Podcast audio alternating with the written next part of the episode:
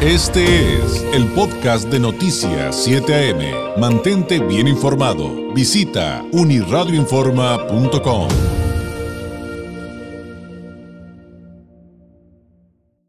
Le agradezco enormemente al presidente del Comité Directivo Estatal del Partido Acción Nacional del PAN en Baja California, Mario Osuna Jiménez. Nos tome la llamada. Mario, ¿cómo estás? Muy buenos días. ¿Qué tal? Muy buenos días. Qué gusto saludarte. Aquí andamos a tus órdenes. Oye, pues platícanos, eh, finalmente ustedes eh, como PAN son parte de este frente amplio opositor eh, y, pues em, ayer, aunque ya nos habían dado algunos adelantos, ayer ya oficializaron pues su método para designar candidatos. Eh, y bueno, por otro lado, Mario, ya sabrás, pues ya los acusan que copiaron, que si circo, que si simulación, que si Claudio X eh, va a imponer a su candidato, etcétera, etcétera. Pero vamos platicando poco a poco de ello. Eh, en primera instancia, ¿qué nos puedes comentar respecto a estas tres etapas para la designación del candidato a la presidencia por parte de este frente opositor?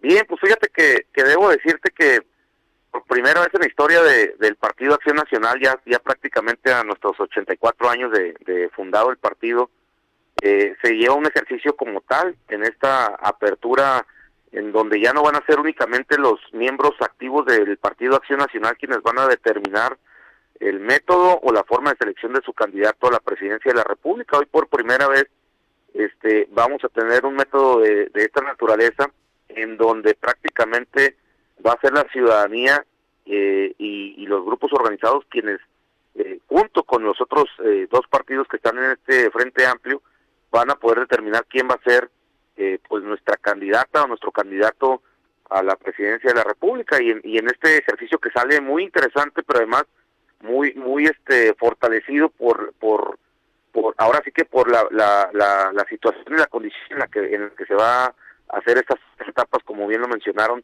el día de ayer y también el este fin de semana fuimos convocados el Consejo Nacional para poder determinar este este proceso y, como ya lo anunciaron el día de ayer tanto la sociedad civil como los partidos políticos de este Frente Amplio, pues va a ser un ejercicio muy interesante que nos va a dar David la oportunidad de poder escuchar, de conocer y, y, de ver a quienes tienen la intención de, de, de, coordinar este este esfuerzo, ¿no? Y estamos hablando ahorita de alrededor de 16 personas que están apuntados y apuntadas para poder este, llevar a cabo este ejercicio. Oye, ¿y, cuál es em, lo diferente respecto eh, al partido predominante en el poder? Porque eh, finalmente han dicho, ay, miren, nosotros hacíamos estos ejercicios de, selección previa con voto y participación ciudadana y miren, ellos también, ah, ya nos copiaron. No, bueno, sí, sí, de entrada, pues el proceso este que se anunció el día de ayer es muy distinto al que llevan a cabo las corcholatas, ¿no? de del partido en el gobierno. Este, aquí estamos estamos coordinando y vamos a, poner a un responsable nacional para la construcción del Frente Amplio opositor. Allá le llaman una coordinación nacional de la defensa de la transformación. En cuanto, por ejemplo, a los participantes, allá son únicamente seis, seis aspirantes, ¿no? O seis participantes. Acá no tenemos límite, acá quien, quien decida apuntarse, pues es bienvenida y bienvenido. Este, aquí está abierta, en, en el caso de, de quienes participarán, allá van a participar únicamente los que son candidatos de Morena, del, Partido Verde, del PT. Acá no acá tenemos una afiliación abierta, no, es decir, o sin afiliación. Eh, acá son bienvenidos todas las ciudadanas y todos los ciudadanos militantes de partidos que deciden este abanderar este esfuerzo Obviamente que no son bienvenidos los de Morena, los del Verde Ecologista, los del PT, sí, aquí este eh, la parte de la admisión, por ejemplo, pues allá es únicamente por por invitación y de este lado, pues obviamente para poder aspirar sí tienen que recabar de 100 a 100, de 150 mil firmas por lo menos, perdón, para poder eh, tener ese respaldo social. Eh, en el periodo de, de inicio, pues bueno, estamos en, la misma situación de junio-agosto, que es cuando se define ya eh, quién será, para nuestro caso, el responsable nacional para la construcción de este frente. Y este eh, tenemos, tenemos diferencias, pues, o sea, la, la depuración de, de, aspirantes, en el caso de, de, Morena, pues no está contemplado, nosotros sí, tenemos eh, dos encuestas que tenemos que realizar por tierra, por el tema digital, por la consulta misma de quienes van a, respaldar estas propuestas, este, para definir a quienes vamos a, a, resultar en la tercera etapa con, con tres aspirantes. Mm, este, tenemos métodos métodos de selección distintos. Mm. A ver, entonces estamos hablando que en la primera etapa cualquiera se puede inscribir, pero va a tener que hacer una recolección de firmas. Si se validan y cumple con ellas, pasaría a la segunda etapa. Platícanos un poquito de qué pasaría en la segunda etapa antes de llegar a, digamos que a los tres finalistas, ¿no? ¿Qué, qué, qué habría en la segunda etapa que además los eh, haría diferentes respecto a lo que está haciendo eh, el partido oficial? Pues mira, en la segunda etapa, ya después de, pasado el proceso de validación de las firmas, este, que se hace por cada uno de los de los que se registran, vamos a tener un primer foro sobre las visiones de México. Eh, en este en este caso, pues todos los perfiles competirán y participarán en un gran foro para discutir y que y van a analizar también la su visión sobre sobre México. Ahí mismo, este posterior se estará haciendo un primer estudio de opinión en donde los participantes pues obviamente serán incluidos en, estos estudios de, de, opinión pública y dados dados ahí este se darán los resultados de este de este primer este eh, estudio y de ahí se seleccionarán a los tres eh, mejores perfiles eh, para que pasen a la tercera etapa. Ahora es esa selección de tres perfiles te, hago dos preguntas Mario. Cómo se hará y en qué fechas esto se hará, la fecha está todavía pendiente para definir, que será, eh, eh, entiendo yo, en, el mes de, de agosto. Sí, porque tienen que tenerlo definido para septiembre, ¿no? Para principios de septiembre. Sí, el, el, 3, el 3 de septiembre es el, la etapa de resultados, entonces en agosto ah, este se dará se dará este primer este pues ya este filtro para efectos de que podamos tener los tres finalistas de esta segunda etapa para pasar a la tercera que ya son eh, los diálogos por México que estaremos eh, implementando, en, donde estos tres perfiles estaremos realizando cinco foros temáticos, David, regionales, para poder estarlos este, platicando.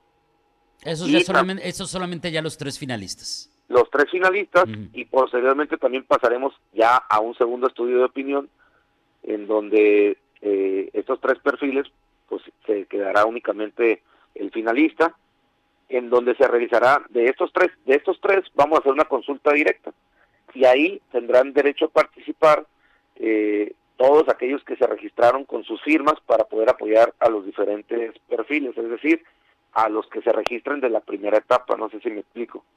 A ver, entonces, esto se va de, ya en esta última etapa. Estamos hablando de dos, eh, bueno, de tres ejercicios, pero dos muy importantes. Uno, pues los, los diálogos, los foros, pero después se van a, un estudio de opinión pública y a una consulta directa. A ver si lo estoy entendiendo bien, Mario, si no, por favor, para que me corrijas, para que a todos nos quede claro.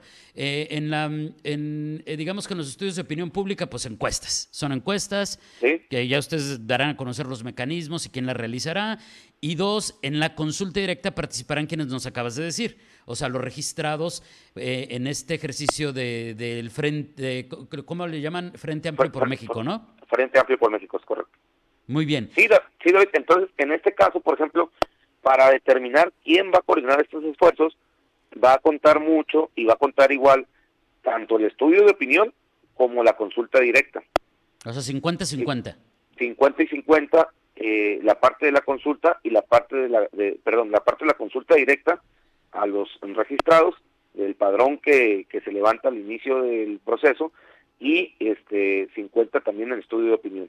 Oye, te preguntaba, te preguntaba ayer y te decía que, te, lo iba a plantear porque no me quedaba claro. Esto es solamente para, esto es solamente para la definición del candidato a la presidencia. O sea, no tendría nada que ver con los candidatos para otros puestos eh, de elección popular para las elecciones, por ejemplo, en los estados. No, fíjate que ahorita de inicio el, el gran acuerdo de este Frente Amplio por México es para, para el tema de la presidencia de la República se estará se estará armonizando en los diferentes estados de acuerdo a, al proceso que se estará llevando a cabo.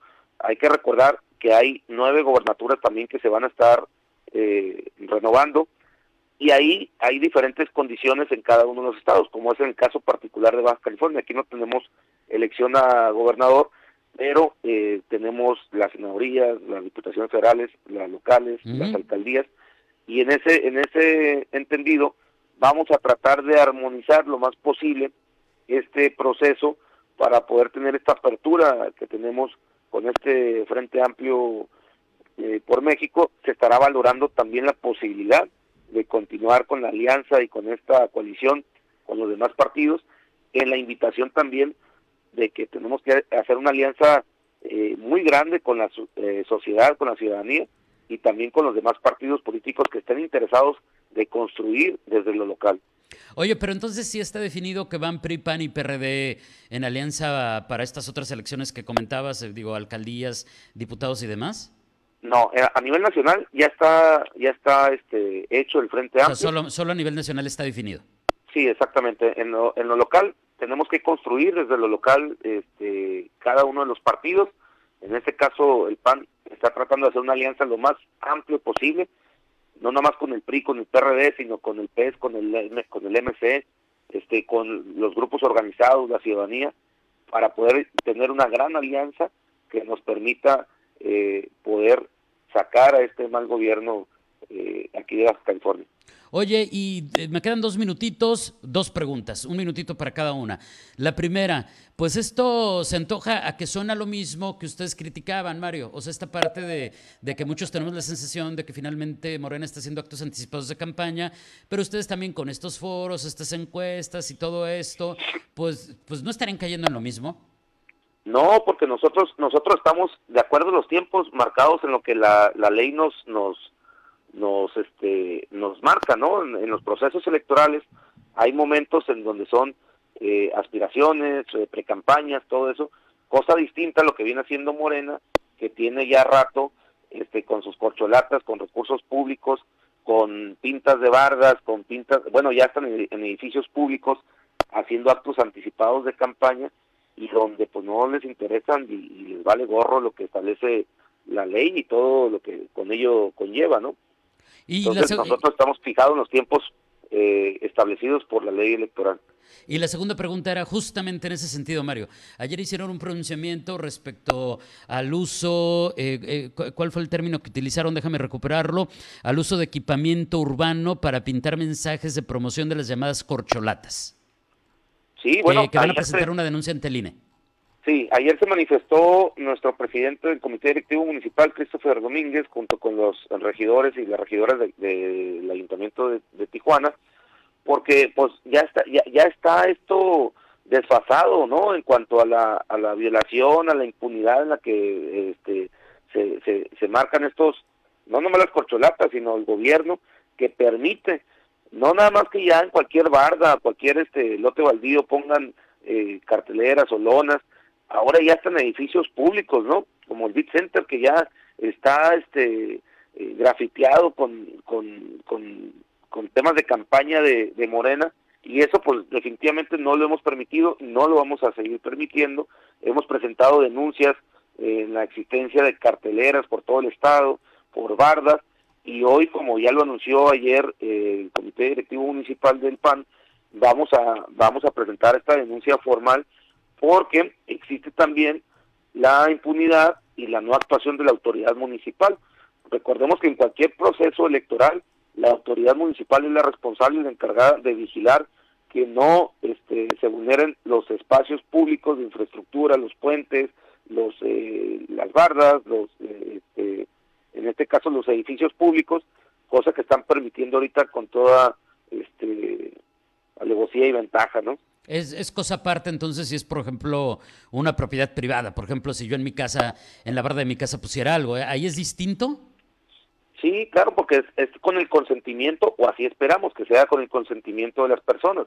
Que te debo decir también, nos hemos encontrado con muchas viviendas en donde no les piden permiso, llegan y pintan la barda, y luego ya se, se, se manifiestan este, molestas las familias, ¿no? Te lo digo porque nosotros estamos haciendo una campaña eh, en donde estamos pintando bardas del partido en donde tenemos nosotros una campaña nacional de Cambiemos México, y con esa, pues es con, la eh, con el consentimiento de la familia, de la persona, del dueño de la barda, de la propiedad, y así lo registramos, y lo registramos ante el Instituto Nacional Electoral, ¿sí? Y en este caso no hay ningún registro ante el, ante el INE, no hay ningún registro de consentimiento de las familias, y están ahora sí que grafiteando y ensuciando la ciudad con este tipo de campaña política adelantada y a destiempo de, de, lo que son los procesos electorales.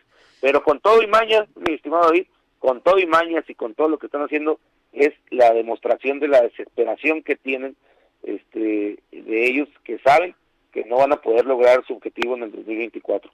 Oye Mario, pues te agradezco mucho este tiempo, eh, eh, pues te vamos a seguir eh, pidiendo que pues nos tomes la llamada conforme vaya avanzando este proceso para ir platicando de estas etapas y, cómo avanza este proceso para definir al candidato del Frente Amplio por México. mientras tanto, te agradezco enormemente y te deseo que tengas un excelente martes. Buenos días. Gracias, igualmente, muchísimas gracias, a tus órdenes. Gracias, es Mario Osuna Jiménez, el presidente estatal del PAN aquí en Baja California.